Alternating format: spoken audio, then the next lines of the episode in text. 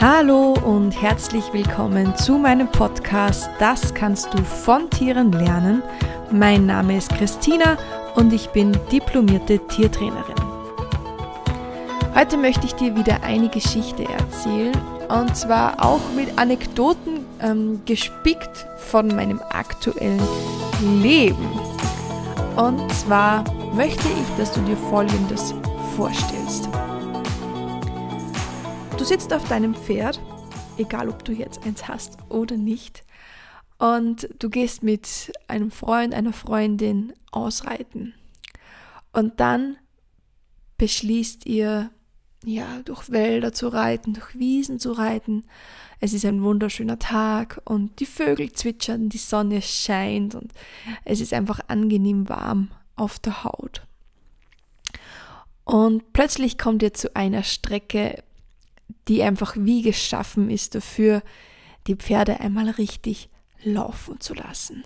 Es geht leicht bergauf, der Weg ist schön breit und gut aufbereitet und ihr entscheidet euch dafür, ähm, ja, die Pferde einmal richtig galoppieren zu lassen und vielleicht auch ein kleines Wettrennen zu veranstalten. Und Ihr stellt euch nebeneinander auf und gebt den Pferden das Go, also das Kommando zum Losgaloppieren. Und die Pferde explodieren förmlich unter euch und legen ihre ganze Kraft dahin und sie schaffen die ganze Strecke im fliegenden, rasenden Galopp. Die Strecke ist ziemlich lang und ähm, geht sicher über einige hundert Meter, aber die Pferde packen das ohne Problem. Sie stacheln sich nämlich immer gegenseitig wieder an und pushen sich, weil keiner hinten bleiben möchte und somit holen sie einfach das Letzte aus sich heraus. Ich weiß nicht, wie es euch geht, aber wenn ich zum Beispiel mit meiner Stute ausreiten gehe und wir kommen zu einer Galoppstrecke, dann ja, gibt sie die ersten Meter immer wirklich Gummi und galoppiert fleißig und dann, wenn sie merkt, hm, jetzt geht mir schon langsam die Puste aus oder es könnte jetzt eventuell anstrengend werden, dann wird sie sofort langsamer und ja, hält, hält nicht besonders lange durch, sage ich jetzt mal. Kaum ist aber irgendjemand anders dabei, dann galoppiert sie und galoppiert sie und auch wenn es anstrengend wird für sie, dann gibt sie nochmal alles. Und das ist so ein klassischer Faktor davon, dass man sich, dass sich ein, ja, ein leichter Wettbewerb extrem positiv auf deine Leistung auswirken kann. Dabei meine ich gar nicht so richtig, dass es halt darum geht, ach, wer ist als erstes fertig und so richtig mit, mm, mit Biss, sondern eher dass man zum Beispiel jemanden hat, der gerade ein ähnliches Projekt als man selbst hat und man sich einfach immer gegenseitig Updates gibt, wo man gerade ist und was man gerade macht und wie es vorangeht und das motiviert einfach extrem. Ich kann das gerade selbst ähm, zu 100% bestätigen. Ich schreibe gerade selbst an meinem ersten Buch. Und ich habe damit im April begonnen, da habe ich die ersten Zeilen geschrieben. Und ähm, ja, es war am Anfang immer so ein, ja, ich habe mich wieder mal dazugesetzt, dann habe ich wieder mal ein paar Wochen nichts getan, habe ich wieder hinzugesetzt. Es ist immer so ein tröpfelnder Vorgang gewesen. Und nun hat meine Freundin Anita beschlossen, also sie hat auch schon länger davon gesprochen, aber jetzt schreibt sie tatsächlich auch ein Buch und nun daten wir uns eigentlich fast täglich ab, wie es mit dem Buch steht und seitdem merke ich, dass bei mir auch so richtig der Schub geht. Da geht es gar nicht so rum, wer als erstes fertig wird und wer das bessere Buch schreibt, weil unsere Bücher haben einen komplett ähm, ja, einen komplett anderen Inhalt. Also ich glaube, dass das sowieso schwer zu vergleichen ist. Aber es geht einfach darum, dass jeder sein Projekt hat, aber wir trotzdem irgendwie etwas gemeinsam haben und das motiviert, also mich motiviert das unheimlich. Und das ist eben auch, also auch so eine Sache, wo ich, wo ich mir denke, wenn du solche Menschen in deinem Leben hast, die was einfach selbst auch Projekte starten und so, dann kann man sowas machen. Also ich kenne zum Beispiel sonst niemanden, also in meinem direkten Umfeld, der schon mal ein Buch geschrieben hat oder der vorhat, ein Buch zu schreiben. Und es ist, glaube ich, auch nicht so alltäglich, dass jemand ein Buch schreibt. Aber dadurch, dass ich jetzt eben die Anita in meinem Umfeld habe und ähm, wir uns da so viel austauschen und so selbst und sie auch so viele Projekte hat, können wir uns da einfach super gut gegenseitig motivieren. Das klappt echt, echt gut. Ja, das ist eigentlich so mein Tipp jetzt für diese Podcast-Folge. Ähm, connecte dich mit Menschen, die selbst eigene Projekte machen und dann datet euch gegenseitig ab. Und wenn es für dich besser funktioniert, wenn du sagst, okay, das ist für dich zu wenig Druck ähm, oder du kannst nicht so gut, wenn du freundschaftlichen Druck oder so hast, dann kannst du es natürlich auch anders machen. Und zwar kannst du dir, ich sage jetzt einmal unter Anführungszeichen, ein Feindbild aufbauen. Das heißt, irgendjemanden, den du sagst, mm, der hat das, was ich haben möchte und ich will das auch unbedingt und ich will den unbedingt übertrumpfen. Dann geht es natürlich umso besser, wenn du sagst, okay, ich will jetzt diesen überholen und da koste es, was es wolle, arbeite ich drauf hin. Du musst für dich einfach selbst herausfinden, was, was dich motiviert. Wichtig ist einfach nur, dass gerade wenn du mit einem Feindbild arbeitest, das wirklich nur deine persönliche Motivation beinhaltet. Also du sollst dem jetzt nicht auf den sozialen Medien oder was ich nicht so Beleidigungen oder sonst irgendwas schreiben, das auf gar keinen Fall. Also das ist wirklich unter der Gürtellinie. Aber es reicht ja, wenn es dich in deinem Kopf motiviert. Und ab und zu denke ich, dass so externe Motivat also Motivatoren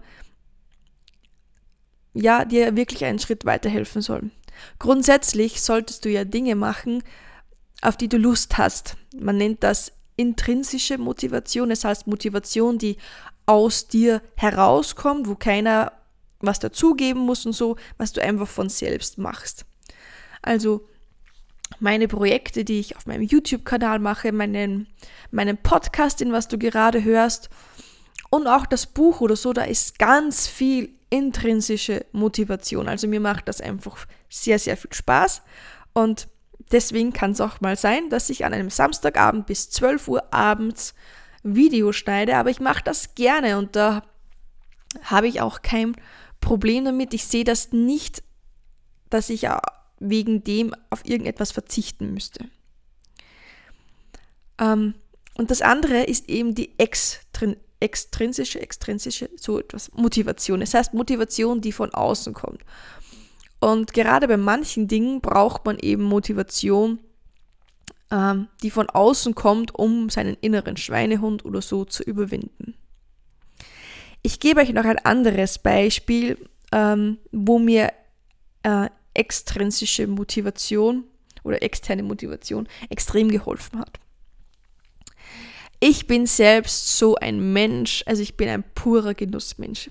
Ich liebe Schokolade und alle süßen Sachen und ähm, ja, mit dem Sport ist es immer mal wieder so eine Sache. Also ähm, ich bin gerne an der frischen Luft und so und bewege mich auch gerne, aber zum Beispiel ich kann jetzt nichts daran abgewinnen, wenn man jetzt einfach nur just for fun laufen geht oder spazieren geht oder so. Da ja, erschließt sich mir einfach nicht ganz der Sinn dafür.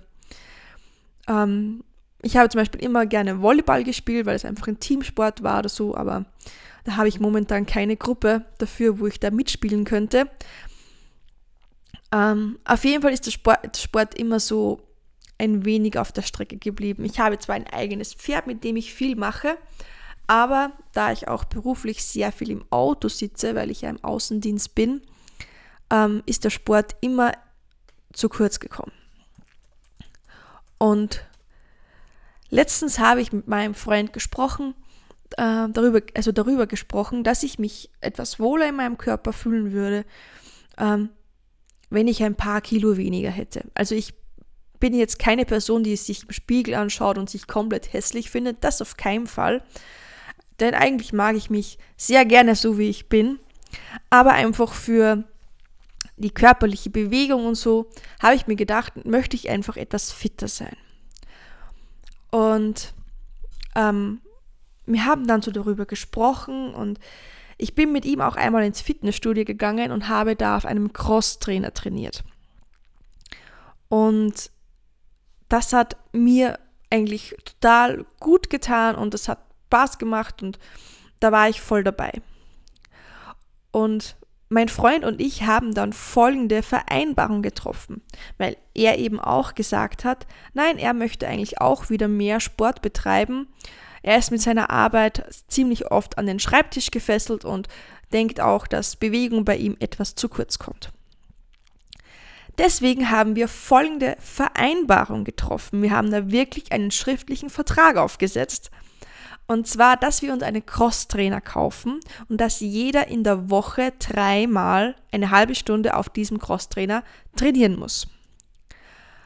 Und wir haben das auch mit Plan und mit Sticker, wo jeder seine Trainingseinheit dann aufkleben kann, dass wir das auch wirklich so, ähm, ja, so Leben symbolisieren und dass man das auch richtig feiern kann, wenn man seine Einheit dann gemacht hat und dann den Sticker aufkleben kann.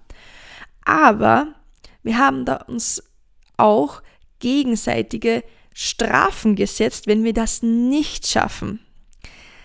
Weil man braucht immer so eine Konsequenz, wenn man etwas nicht macht, dass dann etwas passiert, weil sonst man kennt die ganzen Neujahrsvorsätze, wo einer sagt, ja, ich möchte mehr Sport machen, ich möchte 10 Kilo abnehmen, was weiß ich, und dann wird eine, Wo eine Woche, ein Monat trainiert und dann werden alle Vorsätze wieder über den Haufen geworfen. Ähm, weil einfach keine Konsequenz gesetzt wird. Und das wollten wir auf gar keinen Fall. Wir haben gesagt, wenn, dann ziehen wir das durch und dann soll das auch funktionieren. Und deswegen habe ich gesagt, jeder denkt sich eine Strafe für den anderen aus, weil man selbst neigt ja dann immer dazu, die Strafen zu mild anzusetzen. Und mein Freund hat sich für mich eine Strafe ausgedacht, bei der mir, also wenn ich daran denke, ja, dann, also das ist wirklich schwer. Er hat mir gesagt, wenn ich es nicht schaffe, dann darf ich ein Jahr lang keine Schokolade essen und Produkte, die Schokolade enthalten. Und das ist für mich so ein Wow. Also das ist wirklich echt krass, weil ich liebe Schokolade und ein Leben ohne Schokolade wäre für mich einfach unvorstellbar. Aber gut. Wir haben dann auch noch festgelegt, dass alle zehn Einheiten, die man macht, man sich einen Joker erarbeiten kann, dass falls es wirklich mal stressig ist, äh, man nicht gleich seinen kompletten Plan über den Haufen schmeißen muss. Aber ja, mittlerweile ziehen wir das seit August durch. Und ich muss euch sagen, ich fühle mich, ich fühle mich deutlich besser, ich fühle mich deutlich fitter. Auch wenn sich jetzt ähm, gewichtsmäßig oder so bei mir eigentlich noch nichts getan hat, spüre ich aber, dass mein Körper sich anders anfühlt. Und alleine wegen diesem Körpergefühl, das ich jetzt habe, hat sich die ganze Sache schon mehr wie gelohnt. Aber ich bin ganz ehrlich, ohne diese Verpflichtung wäre ich, ähm, hätte ich das nicht durchgezogen. Auf keinen Fall. Also ihr seht, ähm, ein gewisser Wettbewerb ähm, macht da, also ein gewisser Wettbewerb, extrinsische Motivation, etwas Druck, kann euch wirklich von den Leistungen her nach extrem nach vorne pushen und ähm, es kann die, die Motivation einfach auch extrem steigern. Und ja, das war's jetzt von meiner Podcast-Folge. Ich würde dir auf jeden Fall empfehlen, such dir jemand zweiten, mit dem du so eine Verbindung eingehen kannst. Ähm, und ja, dann leg los. kündige es am besten noch öffentlich an, so wie ich es gerade getan habe, ähm, damit du auch wirklich eine Verpflichtung hast. Gut, das war es jetzt von mir. Und ich würde sagen, wir hören uns dann wieder in der nächsten Podcast-Folge, wenn es wieder heißt, das kannst du von Tieren lernen. Ciao!